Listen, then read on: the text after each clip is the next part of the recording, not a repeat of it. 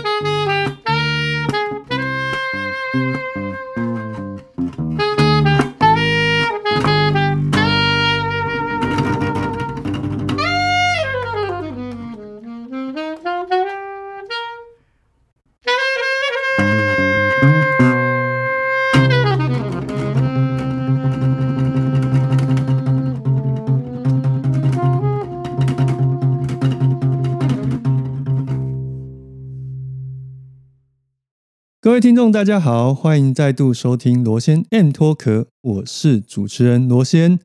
刚刚我们听到这一段音乐啊，是呃由我非常要好的学长以及他的最佳搭档呢，在我家现场演奏，透过知名的 Zoom H 六这个录音机所录下来的。所以呢，今天我们这一集的节目重金制作，因为不管是乐器或是录音器材，整个加起来至少是破个二十万左右。那除此之外呢，我要特别的来介绍这两位，因为他们是我们目前 Podcast 呢唯一一个节目是在谈化工的。那这么特别的一个组合呢，就让我不要再多说废话了。今天的特别大来宾，台湾化工超男子偶像团体。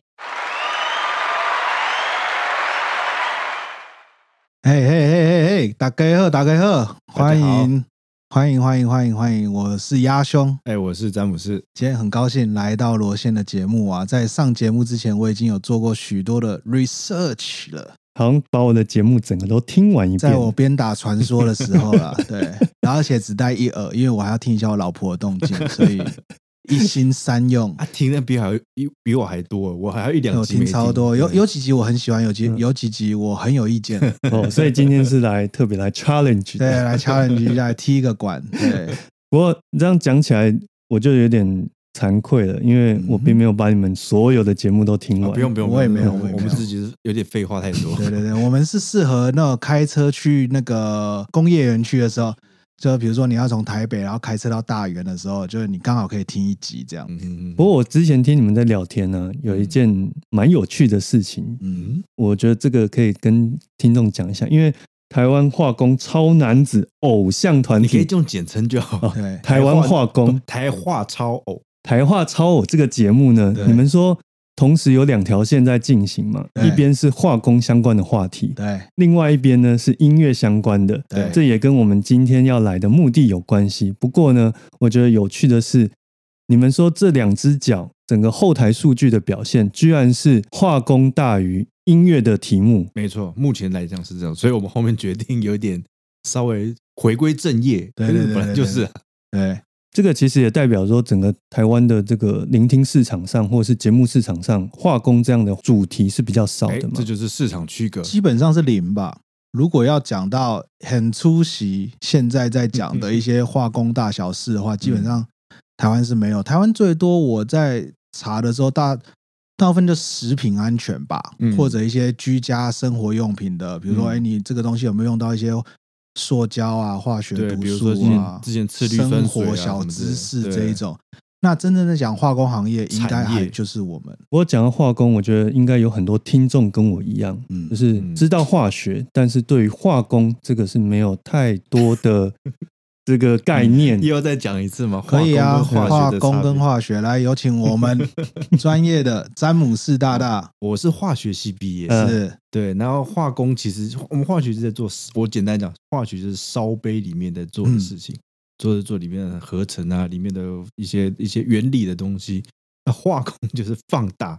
到管路去做成放大量，去去 reactor 去反应槽，从从化杯里的呃烧化学的烧杯的几十克、几百克，放大成几百公斤、几十吨、几千吨。这个我可以比喻，就是说，比如说嗯你要炒一盘青菜，一般人都能炒，嗯，可是你要炒一次两百人吃的青菜，这个就会有不同的思维在里面。两百人还好，可能你如果做中央厨房，嗯哦，那就是比如说要到一个不同的设领域去设计。等于是家庭厨房跟中央厨房的这个差距了。对对嗯对对对嗯，这样比喻应该听众会稍微对了解一点化工在做什么。对，化工他们学中光学就是他们学一些什么单元操作啊，什么微波热力学，我们就是学有机化学四学分，然后微波这些。因为基本上我个人的话，就是在我们频道里面的化工知识的最低标准了，所以大部分就是讲到我听懂，我们就预设大概听众八九成都懂。对，可是还是有人来留言说，哎，讲的太深，就是我，因为我是我是本科系，我常常忍不住就会喷出一些很专有名词的东西。但是如果他讲到我听不懂，我就直接睡着，所以他就看我的脸的表情，就知道到底大部分听众懂不懂。鸭胸的身份代表就是一般听众。对对对，把关者，对、嗯我就低标了，对我就六十分。不过我聊到这烂边呢，因为今天你们来当然有一个很重要的元素，就是跟音乐相关嘛。啊，那刚刚也提到，你们节目有两只脚，另外一只脚就是音乐。嗯，那也是我这边跟听众稍微解释一下，鸭兄跟詹姆斯呢，其实他们除了一般的上班族跟大家的都一样之外呢，更重要的是，他们其实具备有音乐演奏的一个身份跟能力，然后也经常的在一些现场演出表演。大概是比我家楼上练萨斯风的阿北再好一点的程度，然后又还没有到那个。如果以大家的想象的话，就是比去国家常常去国家音乐厅的演出人员再低一点吧。就是没有那么长，嗯要要常去演出的哦，不是只有一年才去一次那种。我大概就属于那种一年去一次国家音乐厅演出的那一种。五六年才会去一次。大概这个就是等于是在大学的学生乐团再上去一些些的这样的一个认真一点的，嗯对，可能很多人大学毕业乐团完就结束，我们还是乐器就放下了嘛，对就跟我一样。对啊对对。然后我们当兵都是在那个北安音乐学院，对。号称北安音乐学院。这个北安音乐学院可能要解释一下，大家知道就知道，要可以讲吗？应该可以可以讲啊，就是一个国军单位啊。对国军单位，他在北安路八百零七号，对。对面就是美丽华，对面就是那个维格，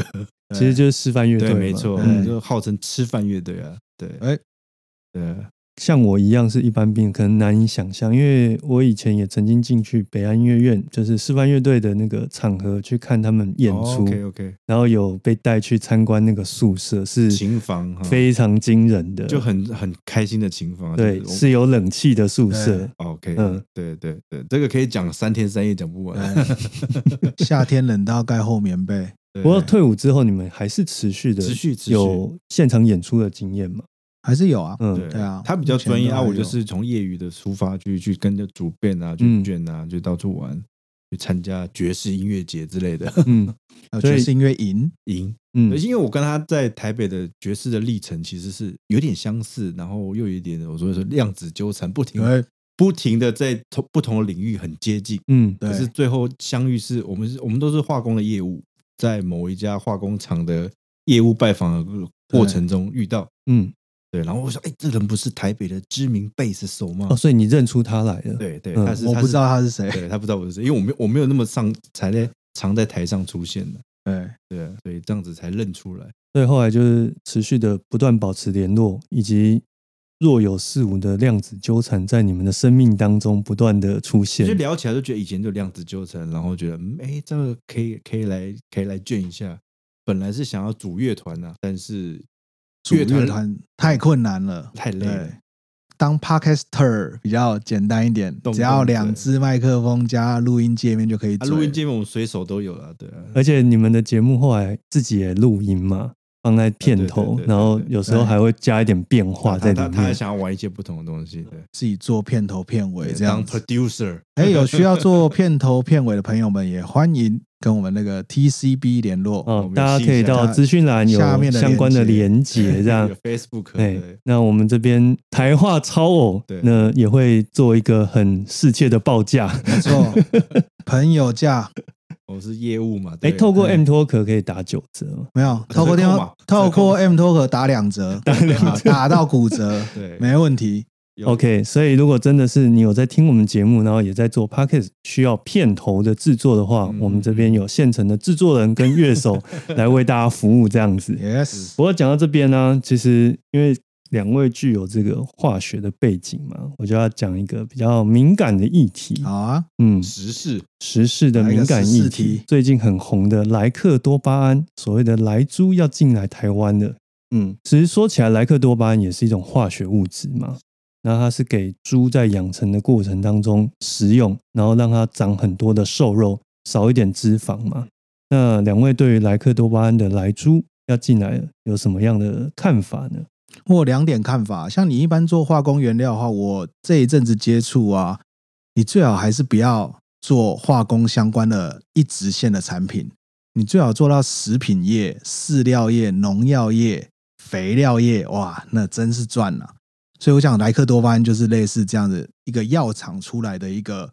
激素，或是可以让它生长有瘦肉特别多的一个药品。嗯哼，对啊，那我个人是赞成啊，就来啊，美国爵士乐都进来了，为什么莱克莱猪不能进来？哦，反正都已经被美国人文化霸权强奸那么久了，现在再强奸一次，其实也没有什么差、对啊。NBA 都已经深入那我们生产的东西，也就是一直销过去啊，护国神山就是对啊，台积机也是要一直生帮，就互通有无啦。所以站在你的立场，其实它就是一个贸易的一环嘛。对啊，就是甚至我会觉得说是日常生活的一环，因为其实，在我们无形无刻，就是任何你不管音乐、文化、影视各类 YouTube、Google，你你不用吗？你还是用啊。嗯哼，对啊你并没有这样就没有用 Google 啊。大家的手机都是 Apple 的嘛，对啊，他那随时随地都在监听我们，对啊，脸部辨识也是随时随地的监视。等下说不定你那个 Apple 手机我们录完，它里面就出现一些 Podcast 相关的一些产品啊。叉叉嗯叉城集团就跳出来了。对，不过说起来，我觉得一般民众最大的忧虑应该是说，莱克多巴胺会不会在身体里面残留，然后导致身体的病变嘛？关于这个，你们如果从化学或化工的角度来看，又又是怎么样一个看法？以我的话，我是 这样有点好笑，具有甲级毒化物症状。来来来，表态，没有，表态我我是表，也不能说表态啦，哦不就是说表态，闪哥，闪哥，我就闪哥好，嘛，你就闪。没有，我们用超然中立的有一个学理的角度学理的角度专业的角度，专业的你刚刚说角度这这就是一个药嘛，它这嗯哼药，那药就是呃，为什么它是药？它就是有有化学物质嘛。那我们为什么要去吃化学物质嘛？嗯哼，那它一定是有帮助嘛，还是有害嘛？那那这个其实，在毒化物来来的层面来讲，就是你你剂量，剂量是个问题。，对，你不你达到一个安全剂量之前，其实是安全的。嗯可是换后来再退回来讲，那它既然是个化学物，你干嘛去吃它？那是因为你猪里面要瘦肉精啊，所以它含有，你不得不，不得不。嗯但是你也可以选择不要吃啊，嗯对，所以你可以选择要或不要，那就是标示嘛。嗯哼，对，那你也不要过量，那你偶尔吃到也不会马上就死掉，不可能。但是你不要每天去吃，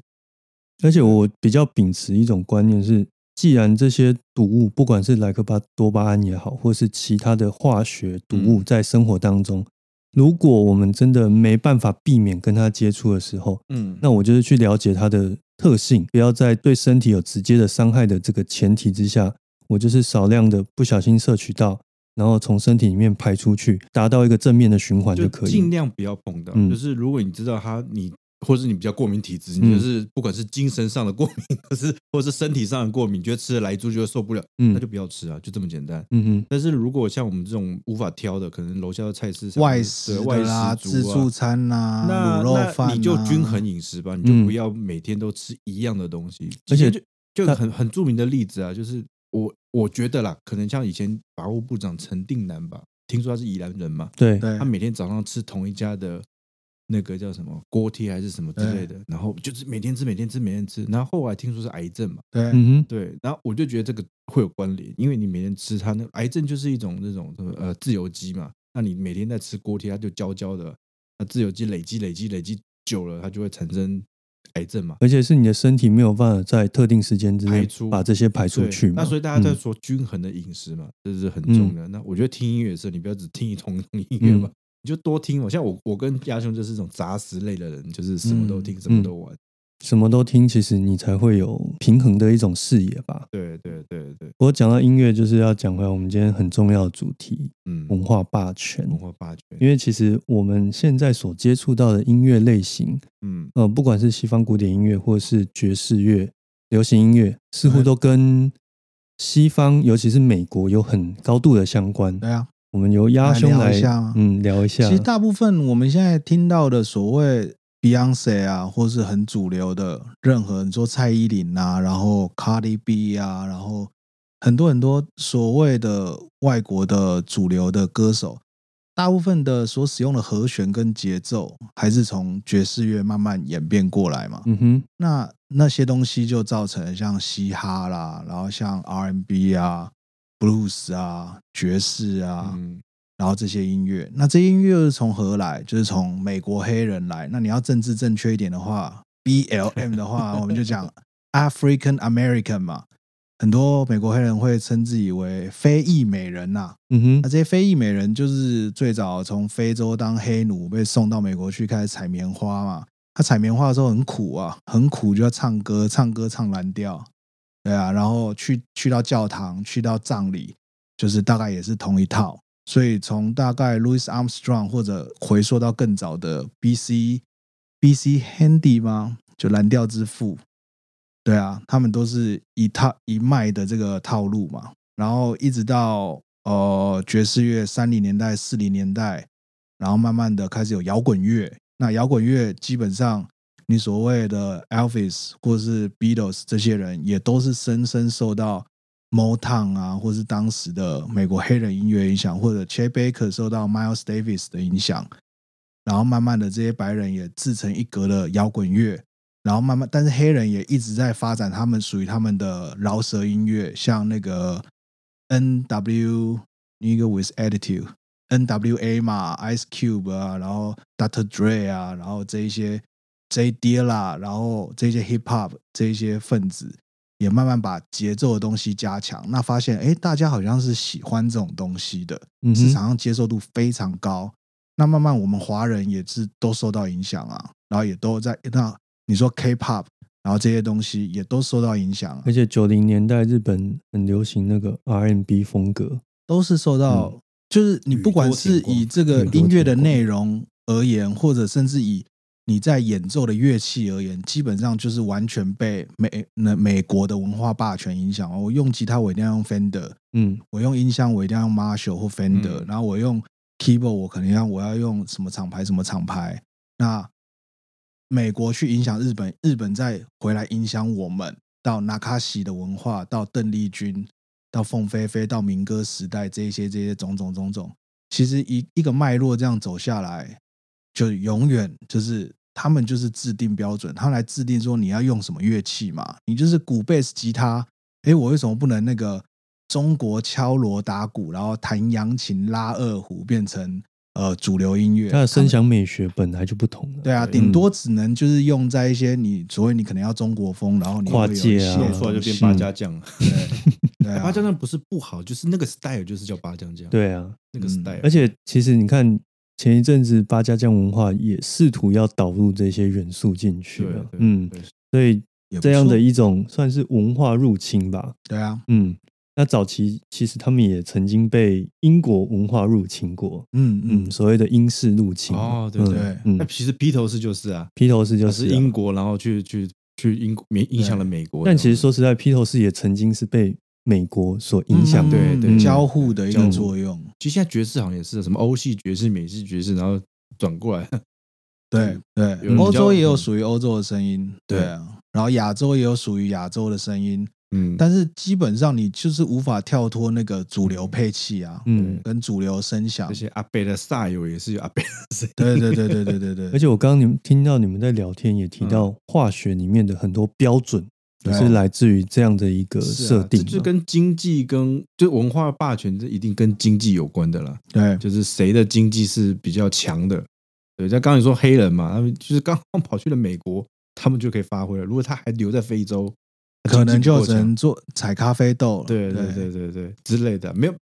对，反正就是他们会比较没有办法传播到世界嘛。对对，那化工也是，因为他们是化工大，他们经历了两次个世界大战，所以逼得他们的化工产业不不管是化工机械什么，领先全世界嘛。尤其德国、日本这几个主主战发起世界大战的国家，主战场。对对对。德国发起了两次，日本发起了一次，对对，他们的化他们化学超啊，美国就是世界警察嘛，对对，这总是我怀疑你藏有大规模毁灭性武器，我要去看看，对世界警察，但其实最后都看不到，所以很多有名的大型的化工产品，基本上霸权就是在杜邦、Three M，然后最早 ICI 或者是一些。科呃，拜尔、科斯创、BSF，对，这个是我们这个业界会比较知道的名一些厂然后一脉的这样先销往亚洲嘛，就当然在本国都有销了，然后再下来亚洲。亚洲的人看看说，哎，这些弯马要折哦，然后就有一个卖米要倒砍快木的一个，然后就开始说，哎，我把啊，我来这届 PVC 混 PVC 混，我们来做一点 PVC 好了，然后就变成一个叫台湾塑胶的一个王国嘛。嗯哼。对啊，那这些都是一脉从美美国美国爸爸那边传过来的。嗯，那其实这些技术也不是说给就给，你在政治上也要有一定的关系，有一点一定的交换，所以我们才会有嗯。所谓的美元呐、然后这些美国的援助啊，当时。甚至你说要发展半导体的时候，也是从啊 RCA 那个公司的一些，当然因为 RCA 那时候已经不做了啦，他觉得这个嗯。就不做，然后 Intel 那时候就是刚要起来嘛。然后台湾就有一个叫 Morris 张的人，然后就说啊，不然我们来，因为那个 Morris 张之前就是在德州仪器嘛，好像也嗯干到蛮蛮高的一个副职位副总、副董之类的。我这边解释一下，Morris 张就是现在 台积电的张忠谋先生。就有人说：“哎、请问我在那个电子公司、科技公司要取什么英文名字比较好？Morris 大概是仅次于 Dick 之类的一个必必取的名字，对。然后就就把半导体这个东西带进来，所以台湾一直以来的角色，我都会觉得你就代工啊、copy 啊、模仿啊，你极少极少原创。有啦。我觉得比如说像阿元肥皂啊，或者一些跟土地比较相关的东西，的原创精神是很值得鼓励的，或者发自土地的音乐，或是原住民的音乐，这都是很赞的，可是这都是很后来二十年的事情，而且也不是也不是市场的主流，嗯对，但是它就是还是会存在着，然后主流还是以就是人家给我们东西，然后我们再去给予变化，给予一些改装代工，然后再再发送到全世界。我觉得这是台湾服务上服务就是台湾的一个核心价值台。湾的化工就是你做代工嘛，然后我们是很会从沙粒中找到珍珠的，，对，嗯就是以我们做化工原料上上游树脂啊这些东西，是用最便宜的原料去做到可能跟欧美类似的性能，嗯对对，然后我们既然可以在市场上跟他们相比，我们没有办法到一线厂，但是至少二线厂可以。这样说起来，其实音响产业或是我们现在戴的这些耳机，好像有我相信雷同的那个，因为听众可能没看到，就是我跟鸭兄现在戴的是算 AKG 的耳机，对对。那事实上，我们台湾有一些厂牌，S 是牌啊，对，也是有一些厂牌，就是去模拟这些外形，致敬，对，致敬这些外形，然后去制造出只要大概 AKG 三分之一价格的一个贩售的市价，然后去去提供差不多声音品质，或者甚至有时候不小心还会让它声音品质再高一点点。对，这是台湾制造业的地方哦。啊，其实久了还是有些东西越来越好，像我们的纺织业应该是现在台湾的呃世界上的主机能性强布料的话最强的嗯。我们的合成树脂算是在台世界上算是有有名声的，嗯，像胶类啊，或者是粘着剂，这些都是厉害的。因为回到这个服务的这一个核心价值来说，就是台湾就是快，嗯，就是如果你要去美国或者日本要动一个 spec，他说呢这个我们没办法动，嗯我们嗯。SOP 就是这样，我们没办法动。然后今天如果是在一个桃园的工厂、台南的工厂，说啊这对掉啊这，呃实验沙趴冲对对，对，实验做一做马上来七块卖，七块麦，对然后要喷一个板，一个礼拜就给你喷好。对。那时候詹姆斯有分享一下他们在那个电子业的的。急速打样，所以就是呃，我分享一下那个那个故事，就是我们嗯。有个主管之前他们在送样嘛，这个流程就是说我们做完，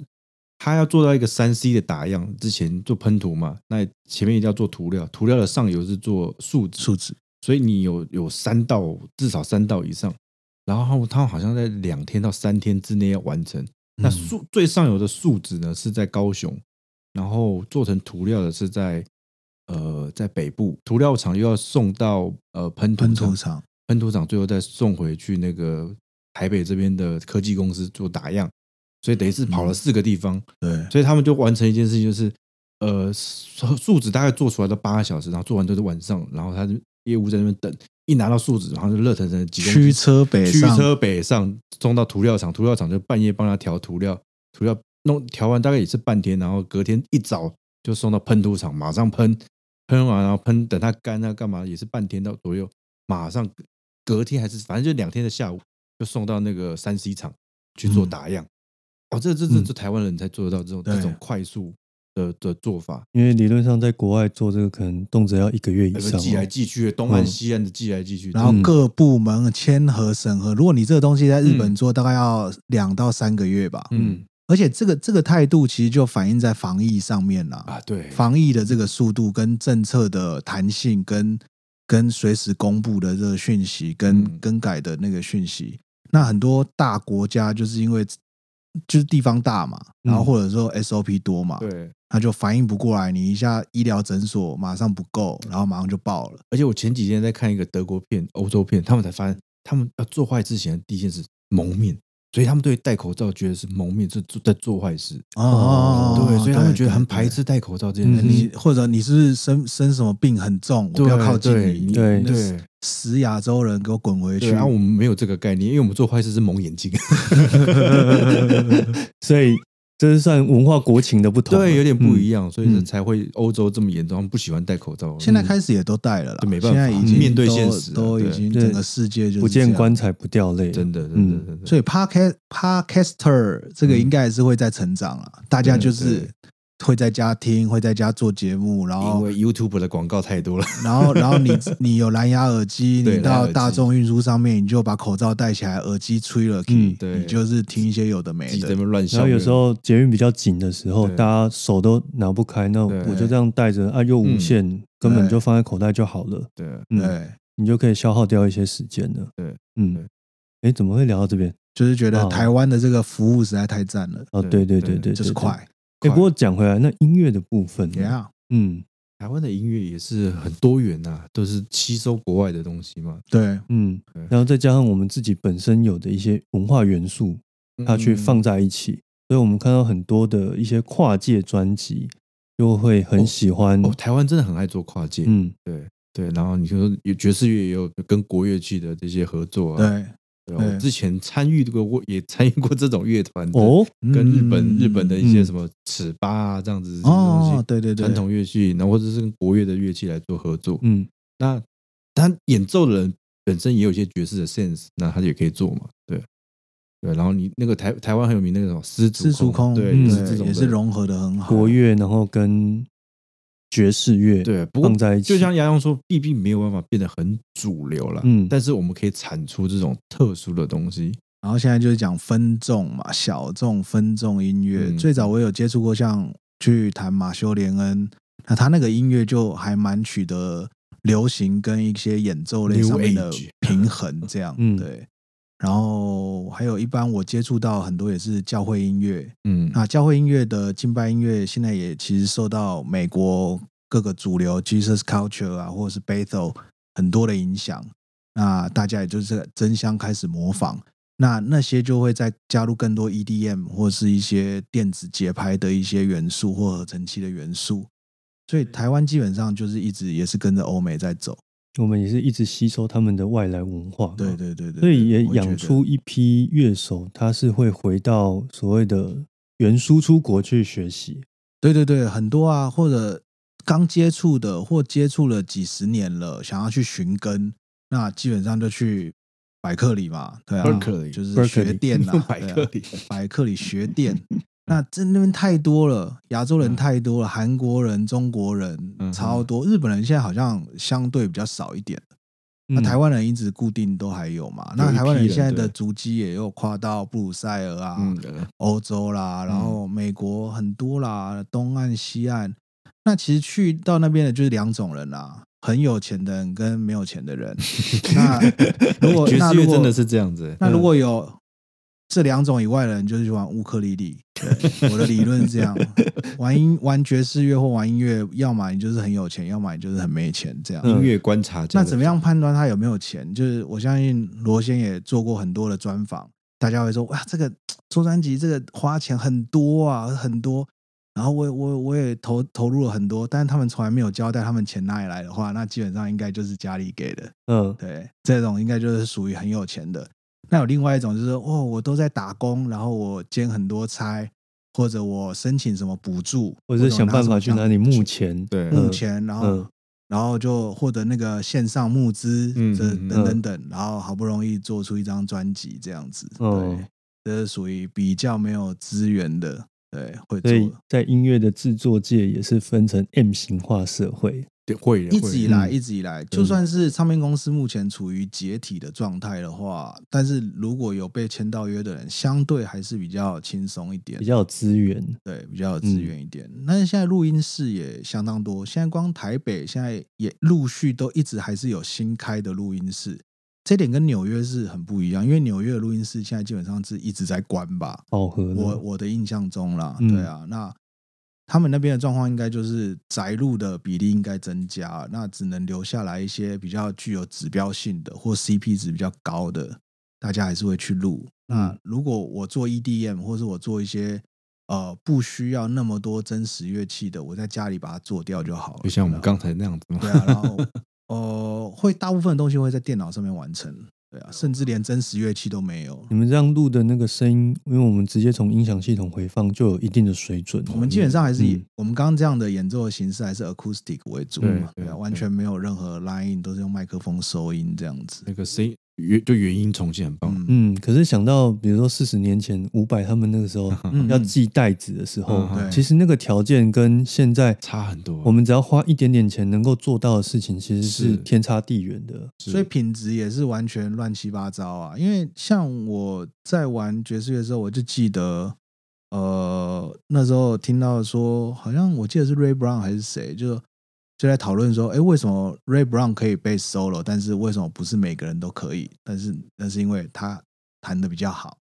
但是现在基本上大家都可以 bass solo，因为嗯反正我就 是在家自己录我自己的 bass solo，而且我可以随便就上传放到对或者是什么什么。而且有时候这个是一个被看到的机会。嗯我记得大概在两二零一零年左右前后三年吧，有一个韩国的女生钢琴家，她在国外念书对，嗯。他其实是想要让家人看到他演奏的样子。哦对。哦结果他把他的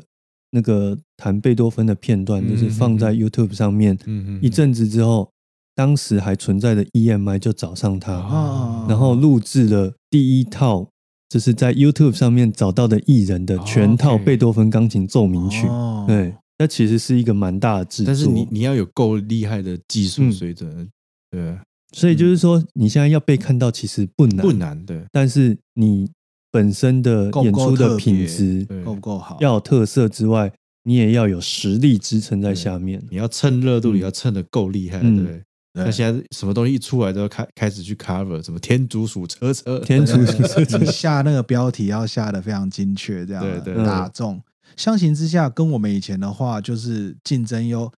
更激烈吗，或者说每个时代都有每个时代自己的挑战。嗯以前可能是在录音技术上的挑战，录音软硬体上面的挑战，那现在反而是媒体曝光的挑曝光，对战。对你怎么操嗯作媒体？对对啊，而且以前可能是你寄你录一个 take，然后要复制成五十份，要给寄给啊唱片公司，这个本身的那个技术门槛就高。然后你寄出去之后有没有被听到，又是一回事。对对那现在是你丢在社群媒体上面，然后丢出去一个连接，如果真的够好，它有扩散性的话，演算法就会帮你。哦，这些制作人不想听到都有点困难，。你只要你懂网络，网络嗯会帮你。所以大部分现在年轻人还是就会比较琢磨在网络的平台的经营上面，就是网红化。那这边也可以跟大家推荐另外一个频道，嗯哼，是我自己个人平常在听的，叫 Low Pass，就是 L O W P A S S，这是由一个贝斯老师江丽萍他所主持的一个华人地区唯一讨论 bass 与音乐的频道。那他就有讨论到 YouTube 这个现象，或者说现在年轻的乐手或年轻的乐手网红嗯，的经营的现况，跟他现在所带来的一些优优点与缺点。嗯哼，缺点其实也蛮多，会变成说大家现在是用眼睛在学习音乐。我今天想要弹一段很难、很困难的旋律，在五十年前、三十年前、五十嗯。年前，你是必须要一直去转动黑胶唱片或者是呃 tape 录音带，一直 rewind、哦 rewind，一直嗯回放、那一段回放。CD 你就是要某一段这样 A 一 B 段一直放熟练的操作那个嗯暂停跟耳朵一直。听，但是现在的话就是谱就列在荧幕上，手就在荧幕上，你就看它的食指按哪里，中指按哪里，然后你就去学习而。且甚至于你可以用软体把音乐放进去之后，它就帮你对，对写出一个简易的谱出来。那这个都是未来对音乐工业或是音乐创造创作的一个强害吧。因为音乐到最头最底，还是说用用耳耳朵朵在听的啊、嗯，并不是用看的。所以这个现象是大家是必须值得去注意的。就是如果连学音乐的人都用眼睛在听，那就可怕。如果大众大众当然是用眼睛在看音乐啊，这是没有错。而且更深层是，除了用耳朵听之外，你的心有能不能感受那个东西？对对对对，嗯它里面的一些情绪有没有出来？对，里面表达的意涵或者是什么，能不能被听到？其实古典音乐学习也是面临这样的问题啊，因为我有看一些访谈里面有提到说，现在有一些国外的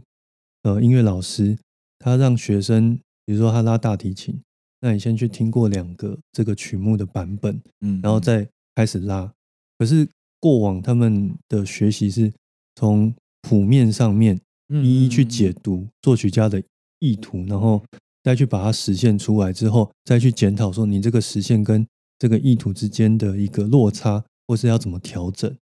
那一个是我先听到东西之后，框架了，对，已经把那个框架，就是哎，这一位老大师已经把这个东西演出来了。嗯，哦，原来是长这样，那他就少了一个去从中间自由去发挥的反刍或者是去咀嚼的一个过程啊。这也说明了古典音乐跟爵士音乐比较根本上的不同啊，因为爵士音乐基本上是没有办法记谱的音乐，只是硬把它记下来。对了，现在因为很多呃 time 的东西，或者是一些里面很 tricky 的东西是谱没有办法记下，time feel 最主要是 time 啦，因因为 time 是因为我们现在目前的音符的系统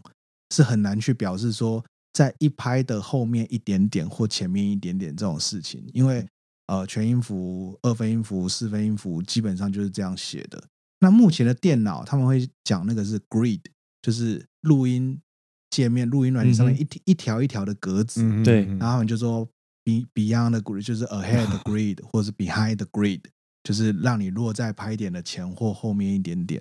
那所以这个东西就跟古典音乐的音乐的训练就比较不一样，因为爵士乐大部分还是要有一种口说耳听的一些的这样的一个音乐，